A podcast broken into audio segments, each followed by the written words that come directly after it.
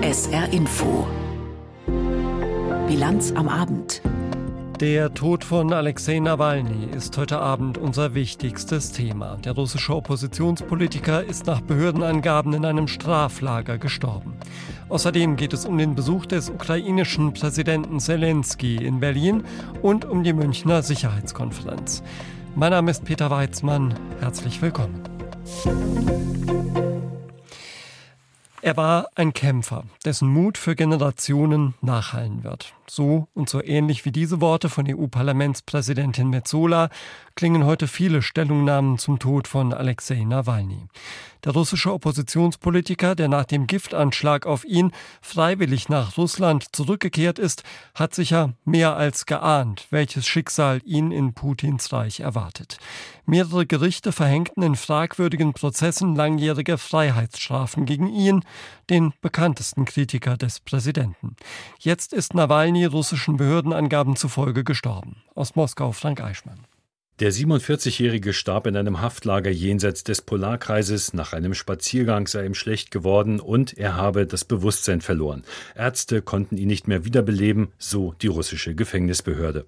Alexei Nawalny war der schärfste Kritiker des russischen Präsidenten. Nawalnys Antikorruptionsstiftung wurde verboten. Er selbst im vergangenen Jahr wegen Extremismus zu 19 Jahren schwerer Haft verurteilt. Seit einer Vergiftung mit dem Nervengift Novichok 2020 gesundheitlich angeschlagen, beklagte sich Nawalny immer wieder über Isolationshaft und Schikanen. Woran er starb, ist derzeit noch unklar. Dmitri Peskov, Sprecher des russischen Präsidenten, versprach Aufklärung.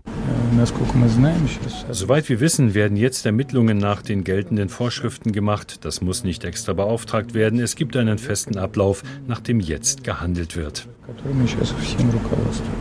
Nur Stunden nach Bekanntwerden von Nawalnys Tod wurden in mehreren russischen Städten Blumen an Gedenkstätten für die Opfer politischer Repressionen niedergelegt. Ebenfalls aus mehreren Städten wird eine verstärkte Polizeipräsenz gemeldet. Noch hat es keine größeren Protestaktionen gegeben. Wenn Sie beschließen, mich zu töten, dann bedeutet das, dass wir unglaublich stark sind. Wir müssen diese Macht nutzen und dürfen nicht aufgeben. Das hat Alexei Nawalny mal gegenüber CNN gesagt. Nawalny hat wohl bewusst sein Leben aufs Spiel gesetzt im Kampf für ein anderes Russland jenseits von Wladimir Putin. Björn Blaschke über das widerständige Leben des Alexei Nawalny. Menschenrechtsaktivisten haben immer wieder auf die stark angeschlagene Gesundheit Nawalnys hingewiesen. Die Hintergründe lesen sich wie das Drehbuch eines Agenten-Thrillers, basierend auf einer Tatsache. Am 20. August 2020 war Nawalny vergiftet worden. Während eines Fluges von Tomsk nach Moskau wurde ihm übel und er verlor das Bewusstsein, weshalb das Flugzeug notlandete. Zwei Tage lang wurde Nawalny in einem russischen Krankenhaus behandelt, bevor er auf Bestreben seiner Familie nach Deutschland in die Berliner Charité verlegt wurde. Dort wurde eine Vergiftung mit dem Nervenkampfstoff Novichok festgestellt. Deshalb und aufgrund weiterer Enthüllungen wird der russische Inlandsgeheimdienst verdächtigt, den Anschlag verübt zu haben. Nawalny meldete sich auch aus Berlin. Hallo, hier ist Nawalny. Ich lese die Nachrichten über mich, die aus Moskau kommen und ich bin äußerst überrascht, wie Putin wieder mit den Beinen aufstampft und verlangt, alles zu tun, damit ich nicht heimkehre. Für Putin bleibt nur noch über dem Kreml ein riesiges Plakat aufhängen zu lassen. Alexei, bitte kehre keinesfalls heim. Nawalny gab dem Druck aus Moskau nicht nach. Nach mehr als einem Monat verließ er die Charité und kehrte im Januar 2021 nach Moskau zurück. Bei seiner Landung wurde er festgenommen und war seitdem in Haft. Politisch aktiv wurde Nawalny in den 90er Jahren. Er trat der Partei Jablaka bei, einem Sammelbecken demokratisch-liberaler Kräfte. Nachdem die Partei bei den Parlamentswahlen 2007 nur wenige Stimmen erhalten und dadurch ihre letzten Abgeordneten verloren hatte, übte Nawalny öffentlich Kritik am Gründer und Vorsitzenden der Partei. Nawalny wurde daraufhin ausgeschlossen. Begründet wurde dieser Ausschluss mit nationalistischen und fremdenfeindlichen Äußerungen Nawalnys. Noch bevor er international bekannt wurde, hatte Nawalny also einen Makel. Doch der verwischte im Laufe der Zeit. Denn Nawalny arbeitete fortan vorwiegend als Jurist in meist von ihm selbst angestrebten Verfahren wegen Veruntreuung von Staatsgeldern durch Beamte und öffentliche Bedienstete. Einer breiten Öffentlichkeit wurde er durch Dokumentationen auf YouTube bekannt. In einem untersuchte er die Geschäftsinteressen der Familie eines Generalstaatsanwalts. Dann veröffentlichte er Recherchen, die angeblich darlegten, wie der damalige Ministerpräsident Dmitri Medvedev ein Datschengrundstück gekauft und saniert habe, wofür rund 400 Millionen Euro aus einem Erdgasgeschäft abgezweigt worden seien. Prägnant ein Ententeich, weshalb eine Quietsche-Ente zum Symbol für Korruption in Russland wurde. Wir werden mehr Videos machen. Wir werden mehr Enthüllungen machen. Wir werden noch mehr von diesen Menschen entlarven, die das Leben unseres Landes zerstören. 2016 versuchte Nawalny, Präsident Putin wegen Korruption vor Gericht zu bringen. Es ging um Zahlungen des Staates an einen Petrochemiekonzern, an dem Putins Schwiegersohn mit ca. 17 Prozent beteiligt war. Das Gericht nahm die Klage jedoch nicht an. Noch im selben Jahr, im Dezember 2016, verkündete Nawalny seine Kandidatur für die Präsidentschaftswahl 2018. Aber die Zentrale Wahlkommission schloss ihn als Kandidat für die Präsidentenwahl aus. Als Grund wurde seine Verurteilung in einem Strafverfahren angegeben. Nawalny rief daraufhin zu einem Wahlboykott auf. Danach befand er sich in einem dauernden Katz-und-Maus-Spiel mit den politisch Herrschenden. Er startete Aktionen, die, so Menschenrechtsorganisationen, der Staat systematisch unterwanderte und störte. Bis zu seiner attestierten Vergiftung 2020. Nawalnys Rückkehr nach Moskau nach der Genesung mündete in mehrfachen Verurteilungen, unter anderem wegen Extremismus. Und noch während seines letzten Gerichtsverfahrens im März 2022 prangerte Nawalny Missstände in Russland an. All diese Mantras über den Zusammenbruch von Russland, über den Zerfall unseres Landes werden immer wahrscheinlicher, weil wir verstehen, dass an der Macht in unserem Land die Menschen stehen, die nicht nur gierig, boshaft, schonungslos dumm sind, sondern auch verrückt. Da sitzt halt eine Gruppe der dummen, verrückten Alten, die nichts wissen wollen, nichts verstehen.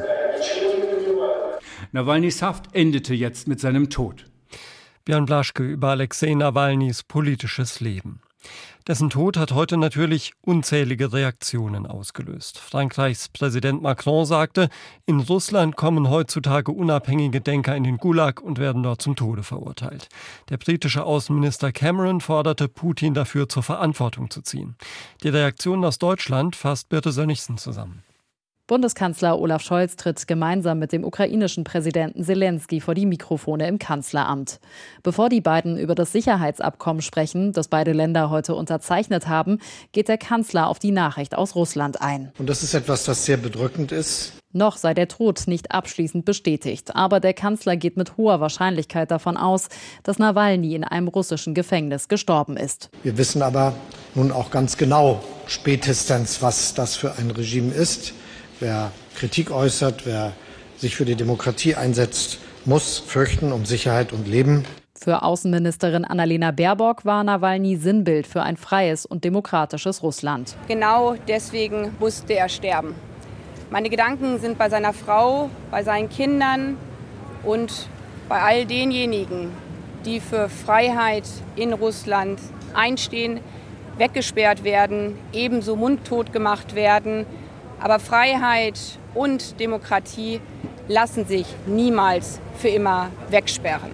Auch der Kanzler sprach Nawalnys Familie und Freunden sein Mitgefühl aus und machte gleichzeitig deutlich, es ist etwas ganz Furchtbares, auch als ein Zeichen, wie sich Russland verändert hat nach den nun schon leider lange zurückliegenden hoffnungsvollen Entwicklungen, die in Richtung Demokratie gegangen waren, ist das längst keine Demokratie mehr. Vizekanzler Robert Habeck betont, das Putin-Regime habe Nawalny auf dem Gewissen. Wörtlich sagte er, Nawalny war ein Patriot, der sich für Demokratie und den Rechtsstaat einsetzte und der sein Land und die Menschen dort liebte, mehr als sein eigenes Leben. Finanzminister Christian Lindner glaubt, dass Nawalny über seinen Tod hinaus den Menschen weiter Hoffnung geben wird, die für ein anderes Russland kämpfen. Für den ukrainischen Präsidenten Zelensky ist klar, dass Nawalny getötet wurde. Wie andere tausende Menschen wurde er zu Tode gequält, wegen dieses einen Menschen. Putin ist es egal, wer sterben wird. Hauptsache, er bleibt an der Macht. Zelensky fordert, dass Putin für seine Verbrechen zur Verantwortung gezogen wird. Bertha Sönnigsen. Ja, die Nachricht vom Tod Alexei Nawalnys hat das politische Berlin heute also an einem Tag erreicht, an dem der Mann zu Gast ist, der versucht, sein Land als Präsident gegen den russischen Überfall zu verteidigen, Volodymyr Zelensky. Wir haben ihn gerade gehört nach dem Treffen mit Bundeskanzler Scholz. Und über das berichtet Jan Zimmermann.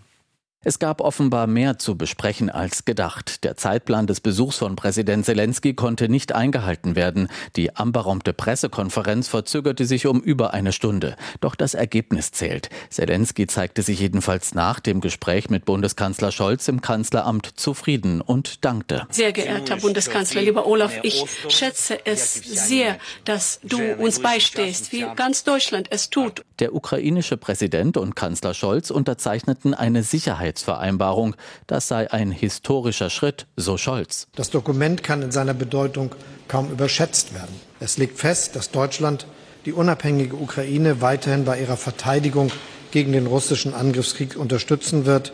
Ich habe es oft gesagt, as long as it takes. Solange wie es dauert, will Deutschland helfen. Konkret geht es unter anderem um weitere Waffenlieferungen, die Ausbildung ukrainischer Truppen und Hilfe beim Wiederaufbau. Wir werden unsere ukrainischen Partner darüber hinaus auch beim Aufbau moderner, wehrhafter Streitkräfte unterstützen, um jeden zukünftigen Angriff abzuschrecken. Und sollte es in Zukunft noch einmal zu einer russischen Aggression kommen, haben wir detaillierte Unterstützungsvereinbarungen getroffen, diplomatisch, wirtschaftlich und wie heute auch mit militärischer Ausrüstung. Der Kanzler kündigte auch ein neues militärisches Hilfspaket an, mit Panzerhaubitzen, Munition und Flugkörpern. Mehr als 1,1 Milliarden Euro investiert Deutschland zusätzlich zu den bereits zugesagten Hilfen. Dazu kommen Unterstützungsmaßnahmen im zivilen Bereich, zum Beispiel wenn es darum geht, die Energieinfrastruktur zu sichern oder Kampfgebiete von Minen zu räumen. Der ukrainische Präsident Zelensky. Mit aller Achtung für alle anderen bilateralen Dokumente, die wir bereits haben, ich glaube, dieses Abkommen ist das wertvollste und das Stärkste, was wir bis dato haben. Allerdings handelt es sich um keinen rechtsverbindlichen Vertrag. Es ist eine Absichtserklärung mit hoher Symbolkraft.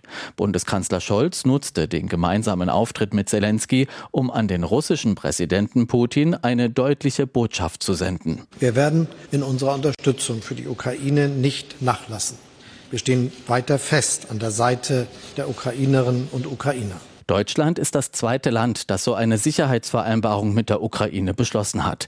Im Januar unterzeichneten die Briten ein ähnliches Dokument. Diese Vereinbarungen sind Teil eines bereits im vergangenen Sommer von den G7-Staaten abgegebenen Versprechens, der Ukraine langfristige Militärhilfe zu garantieren. Sie sind eine Art Brücke, bis nach dem Krieg vielleicht ein NATO-Beitritt möglich ist. Nach dem Termin mit Scholz folgte ein Treffen mit Bundespräsident Steinmeier. Am Abend besucht Zelensky Frankreich. Auch dort will er mit Staatspräsident Macron eine Sicherheitsvereinbarung unterzeichnen. Zusagen aus Berlin, also für die Ukraine. Den Besuch des ukrainischen Präsidenten in Berlin und die deutsche Unterstützung kommentiert aus dem ARD Hauptstadtstudio. Martin Ganselmeier. Manchmal gibt es Tage, an denen wie in einem Brennglas deutlich wird, worauf es jetzt ankommt. Bundeskanzler Olaf Scholz und der ukrainische Präsident Zelensky beschließen im Kanzleramt eine langfristige Sicherheitsvereinbarung für die Ukraine. Da macht die Nachricht vom Tod des Kreml-Gegners Alexei Nawalny erneut die menschenverachtende Brutalität des Putin-Regimes deutlich. Und zeitgleich treffen in München republikanische Kongressabgeordnete zur Sicherheitskonferenz ein, die bezweifeln, ob die USA einem weit entfernten Land wie der Ukraine noch so viel Geld Geld und Waffen geben sollten. Man kann die nun beschlossene Vereinbarung als wenig belastbares Trostpflaster kritisieren oder als NATO-Light für die Ukraine. Dennoch haben Scholz und Zelensky recht, wenn sie von einem historischen Abkommen sprechen. Weil die Ukraine auf absehbare Zeit nicht Mitglied der NATO werden kann, hat sie nun immerhin eine Art Sicherheitsbrücke für die Zeit bis zum NATO-Beitritt. Diese Brücke soll Putin abschrecken, die Ukraine nach einem Waffenstillstand erneut anzugreifen. Dass nach Großbritannien jetzt auch Deutschland und Frankreich und bald weitere Staaten solch bilaterale Vereinbarungen abschließen, ist ein wichtiges Signal. Zunächst an die Bevölkerung der Ukraine, wir lassen euch nicht im Stich. Dann an Putin. Europa wird die Ukraine weiter unterstützen. Und ebenso wichtig, angesichts der Blockade im US-Kongress, das Signal an die USA, vor allem an die republikanischen Abgeordneten. Eure drei wichtigsten NATO-Partner in Europa sind sich einig und bereit, für die Sicherheit der Ukraine langfristig einzustehen. Wenn dies hoffentlich dazu beiträgt, dass demnächst doch noch eine Mehrheit im US-Kongress weitere Ukraine-Hilfen beschließt, dann ist dies auch das Verdienst des Bundeskanzlers. Zwei Jahre nach Kriegsbeginn ist Olaf Scholz in eine wichtige Führungsrolle bei der Unterstützung der Ukraine gewachsen. Während sich andere EU-Länder als Ankündigungsweltmeister entpuppten, hat der Bundeskanzler nach anfänglichem Zögern verlässlich geliefert. Kürzlich hat Scholz in Brüssel die EU-Partner geradezu wachgerüttelt. Auch deshalb hat sich der ukrainische Präsident zuletzt immer wieder bei Scholz und Deutschland bedankt. Innenpolitisch hat der Bundeskanzler aufgrund des Desastres desaströsen Erscheinungsbildes seiner Ampel zu Recht viel Kritik eingesteckt. Doch außenpolitisch hat er vieles richtig gemacht und das verdient Anerkennung. Die Meinung von Martin Ganselmeier. Volodymyr Zelensky wird ja auch noch auf der Münchner Sicherheitskonferenz erwartet und über die sprechen wir noch bis 18 Uhr. Jetzt gibt's hier in der SR Info Bilanz am Abend aber erstmal Wichtiges in Kürze mit Denise Friemann. Die EU-Kommission hat grünes Licht für Milliardenbeihilfen bei der Wasserstoffproduktion gegeben. Davon profitieren auch zwei Projekte im Saarland. Der Netzbetreiber Kreos aus Homburg etwa will eine grenzüberschreitende Wasserstoffleitung im Saarland betreiben. Der Energiekonzern Steag und seine Tochtergesellschaft Icony planen, im Kraftwerk Völklingen-Fenne zukünftig grünen Wasserstoff zu produzieren. Der saarländische Wirtschaftsminister Barke sagte, endlich gebe es für die Unternehmen die lang ersehnte Planungssicherheit. Durch die saarländischen Projekte erhalte das Land die Chance, Innovations- und Wettbewerbsfähigkeit langfristig zu stärken und industrielle Wertschöpfung im Land zu erhalten. Ein Streik bei der Bahn in Frankreich behindert über das Wochenende auch den Zugverkehr nach Deutschland. Die Deutsche Bahn teilte mit, etliche der TGW-Züge zwischen Paris und Frankfurt sowie Stuttgart würden nicht fahren. Einzelne Verbindungen von Paris enden auch in Straßburg, wo dann für die Weiterfahrt nach Deutschland in einen Regionalzug umgestiegen werden muss. Die von der Deutschen Bahn auf den Strecken nach Paris eingesetzten ICE-Züge sowie die Eurostar-Züge von Paris nach Nordrhein-Westfalen sind von dem Streik nicht betroffen. Die Pleite der Greensill Bank hat weitere Folgen in der Südwestpfalz. Der Landkreis hat jetzt ein sogenanntes Disziplinarverfahren gegen die ehemalige Bürgermeisterin der Verbandsgemeinde Pirmasens Land eingeleitet. Die Verbandsgemeinde hatte bei der Greensill Bank, wie zahlreiche andere Kommunen auch, Geld angelegt. Durch die Pleite verlor sie rund zwei Millionen Euro. Wie der SWR berichtet, soll bei dem Verfahren jetzt geklärt werden, welche Fehler gemacht wurden. Auf eine Schadensersatzklage gegen die inzwischen pensionierte Politikerin wolle die Verbandsgemeinde aber verzichten. Das Bistum Trier hat seinen diesjährigen Umweltpreis ausgelobt. Wie es hieß, werden in diesem Jahr Projekte gesucht, die mit nachhaltiger Ernährung dazu beitragen möchten, die Schöpfung zu bewahren, Ressourcen zu schonen und einen nachhaltigen Lebensstil zu fördern. Der Preis ist mit insgesamt 7000 Euro dotiert. Vor der Küste des Jemen im Roten Meer hat es gestern erneut eine Explosion in der Nähe eines Schiffes gegeben. Ein Sprecher der Houthi-Rebellen sprach von einer Militäroperation gegen ein britisches Schiff. Es ist der jüngste Fall in einer Reihe von Angriffen auf Schiffe im Roten Meer durch die vom Iran unterstützten Houthis, die den Welthandel seit November beeinträchtigen. Zur Abwehr dieser Bedrohung soll auch die deutsche Marine eingesetzt werden. Die Bundesregierung hat einen entsprechenden Beschluss jetzt auf den Weg gebracht. Uli Haug. Die 143 Meter lange Fregatte Hessen ist bereits im Mittelmeer angekommen und wartet dort noch auf das nötige Bundestagsmandat, das in der kommenden Woche in Berlin beschlossen werden soll. Erst dann kann sich das Schiff am EU-Einsatz beteiligen und Handelsschiffe im Roten Meer vor Angriffen der militant-islamistischen Husi-Milizen schützen. Die Fregatte Hessen hat dafür Waffensysteme, die Drohnen und Raketen abschießen können. Außerdem könnte das Kriegsschiff auch Frachtschiffe im Konvoi begleiten. Das Einsatzgebiet der Fregatte umfasst neben dem eigentlichen Roten Meer und dem Golf von Aden auch das Arabische Meer, den Persischen Golf und die Straße von Hormus, durch die zahllose Öltanker fahren.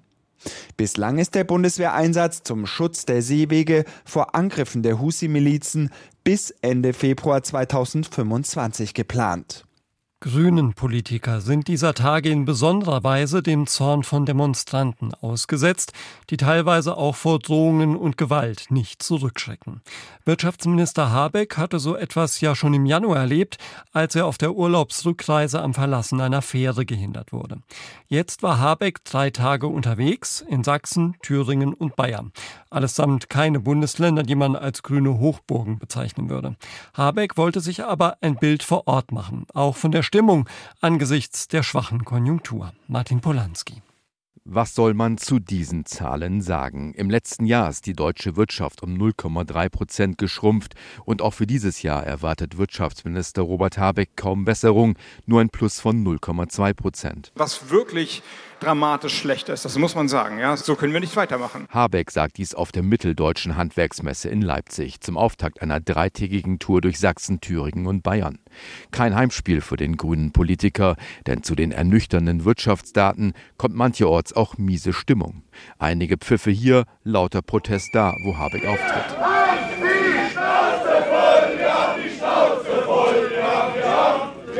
Eine Diskussionsrunde bei der Leipziger Volkszeitung. Hier gibt es auch manchen Applaus für Habeck. Aber die Stimmung könnte besser sein, sagen einige Besucher. Ich erlebe das auch im Umfeld, dass die Stimmung sehr aufgeheizt ist und dass man auch Hass abbekommt, wenn man seine Meinung dann sagt. Was zurzeit abgeht, also sind sie, sage ich mal, in meinem Umfeld alle unzufrieden. Ich kann es mir ehrlich gesagt nur so ähm, erklären, dass in der schwierigen Situation, die in so vielen Bereichen so ist, die regierenden Parteien natürlich einfach deutlich schlechter dastehen als die Opposition. Habeck verweist auf die weltweit schwierige Wirtschaftslage, Russlands Krieg in der Ukraine, die Energiepreise und die Wachstumsschwäche in China, unter der das Exportland Deutschland mehr leider als andere.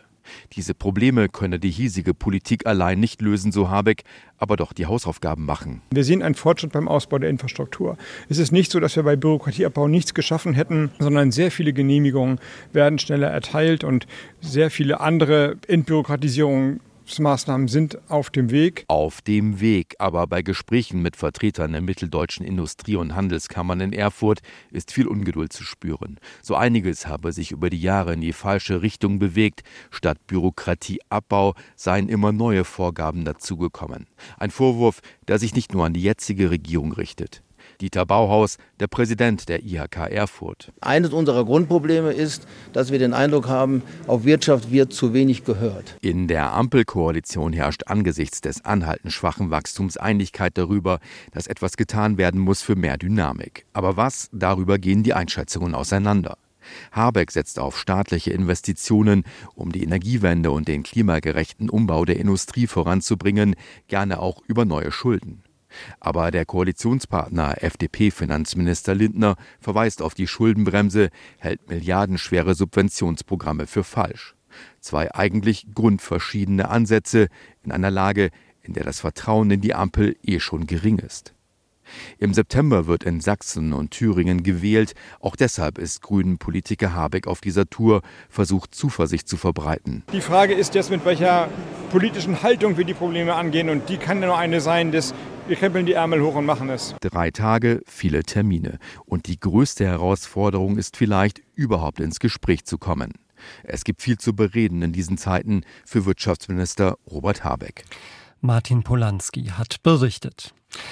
Gaza-Krieg, Ukraine-Krieg, Massaker in Ostafrika und Donald Trump und die NATO. Die Münchner Sicherheitskonferenz ist in diesem Jahr vielleicht von besonderer Relevanz. Das zeigt sich auch daran, dass ganze 50 Staats- und Regierungschefs zugesagt haben. Dass kurz vor Konferenzbeginn die Nachricht vom Tod Alexei Nawalnys bekannt geworden ist, das hat sich direkt ausgewirkt, denn Nawalnys Frau Julia ist ebenfalls in München. Sie wollte an der Konferenz teilnehmen und über ein besseres Russland sprechen, sagt sagte Konferenzchef Heusgen bei der Eröffnung. Frage an Ralf Borchardt in München. Hat Nawalnys Frau sich denn geäußert? Ja, sie ist kurz nach Heusgen schon, kurz nach Kamala Harris, der US-Vizepräsidentin, ans Mikrofon getreten und hat mit Tränen in der Stimme gesprochen. Sie hat betont, dass man noch nicht ganz sicher sein kann, auch sie nicht, ob ihr Mann tatsächlich tot ist. Denn bisher sind es nur Regime Informationen sozusagen. Und ähm, Julia Nawalnaja hat zudem dann Sorry, ich habe jetzt gerade eine Störung auf dem Kopfhörer und höre mich selber in dreifacher Ausführung. Jetzt ist es wieder besser. Ähm, Julia Nawalnaja hat äh, zudem betont, wenn es sich denn bestätigt, dann ist Putin verantwortlich und er müsse auch irgendwann aus ihrer Sicht einen Preis bezahlen. Verändert dieser Tod Nawalnys, so er denn tatsächlich eingetreten ist, die Debatten nochmal auf der Sicherheitskonferenz und rückt Russland vielleicht noch mehr in den Fokus? Ja, Russland und die Ukraine, das ist hier das Hauptthema. Es war auch ein Hauptthema in der Rede etwa der US-Vizepräsidentin. Es ist ein Hauptthema hier in den Hinterzimmern und auf den Fluren. Es sind ja rund 50 Kongressabgeordnete auch hier und Senatoren. Es geht um die Ukraine-Hilfe und es wird auch morgen, wenn Zelensky selbst in Person hier ist, nach seinen Vorabterminen in Berlin und Paris darum gehen, was der Ukraine jetzt an Waffen konkret geliefert werden kann, wenn die US Militärhilfe und Finanzhilfe voraussichtlich erstmal weiter ausfällt, weil sie im US-Kongress blockiert wird. Hm. Sie sind ja aus den USA nach München gereist, weil Sie sind eigentlich unser ARD-Korrespondent in Washington. Wie ist denn Ihr Eindruck? Kann man auf diese Republikaner irgendwie einwirken? Es sind auch einige von ihnen hier. Es wird sicherlich hier in München keine Lösung geben für die Blockade. Die Hauptperson ist der Speaker, der Vorsitzende des Repräsentantenhauses Mike Johnson. Er ist nicht hier. Er folgt den Anweisungen von Donald Trump und blockiert im Moment.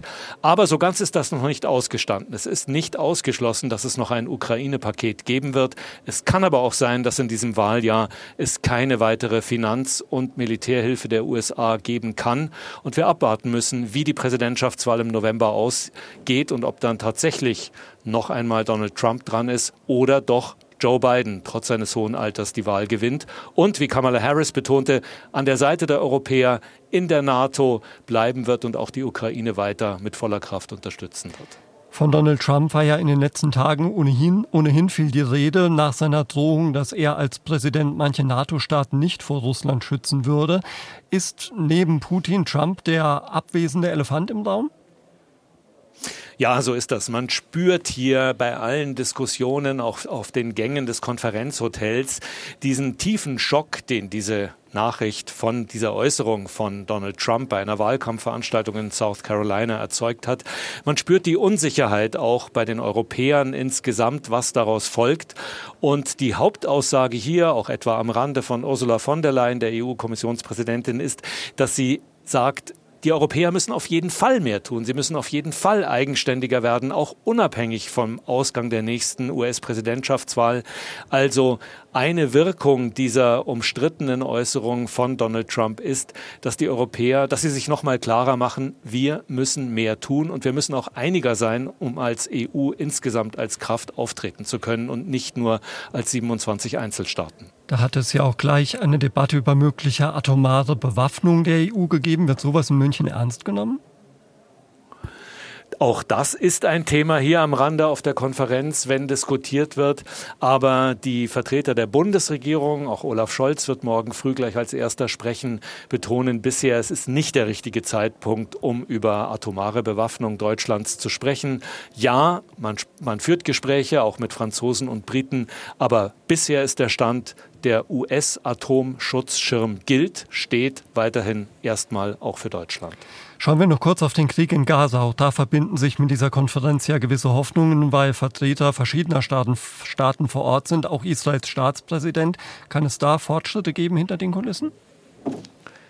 Es wird sicher keinen Durchbruch hier in München geben, aber es sind der israelische Präsident, der israelische Außenminister, der palästinensische Ministerpräsident hier und es wird vor allem um die Situation in Rafah im Moment gehen. Kommt die israelische Bodenoffensive? Wie kann dann die humanitäre Situation einigermaßen gerettet werden? Und man hört hier auch eben Diskussionen über die Zukunft. Gibt es doch irgendwann eine Zwei-Staaten-Lösung mit einem palästinensischen eigenständigen Staat? Die Amerikaner und Europäer dringen gemeinsam darauf. Die Hauptperson auf israelischer Seite, Netanyahu, ist nicht hier, aber es sind zumindest Versuche hier, Fortschritte zu erzielen, Modelle für die Zukunft zu entwickeln, wie es in wenigstens einigermaßen positiver Richtung weitergehen kann im Gazastreifen, wo nach wie vor Krieg herrscht. Informationen live aus München von der Sicherheitskonferenz, die am Mittag begonnen hat, waren das von unserem Korrespondenten Ralf Borchardt. Vielen Dank dafür. Schauen wir zum Schluss noch auf das Wetter im Saarland. Am Abend und in der Nacht fällt anfangs noch gebietsweise Regen, später wird es dann meist trocken. Die Tiefstwerte liegen bei 8 bis 5 Grad. Morgen am Samstag zunächst teils sonnig, teils locker bewölkt. Am Nachmittag werden die Wolken wieder etwas zahlreicher, es bleibt aber weitgehend trocken. Höchstwerte morgen 10 bis 13 Grad. Am Sonntag dann kompakte Wolken, etwas Sonne und im Nachmittagsverlauf erneut aufkommender Regen bei maximal 8 bis 11 Grad und auch zu Wochenbeginn wechselhaft und recht mild. Das war's von der SR Info Bilanz am Abend mit Peter Weizmann. Ihnen jetzt noch einen schönen Abend. Tschüss.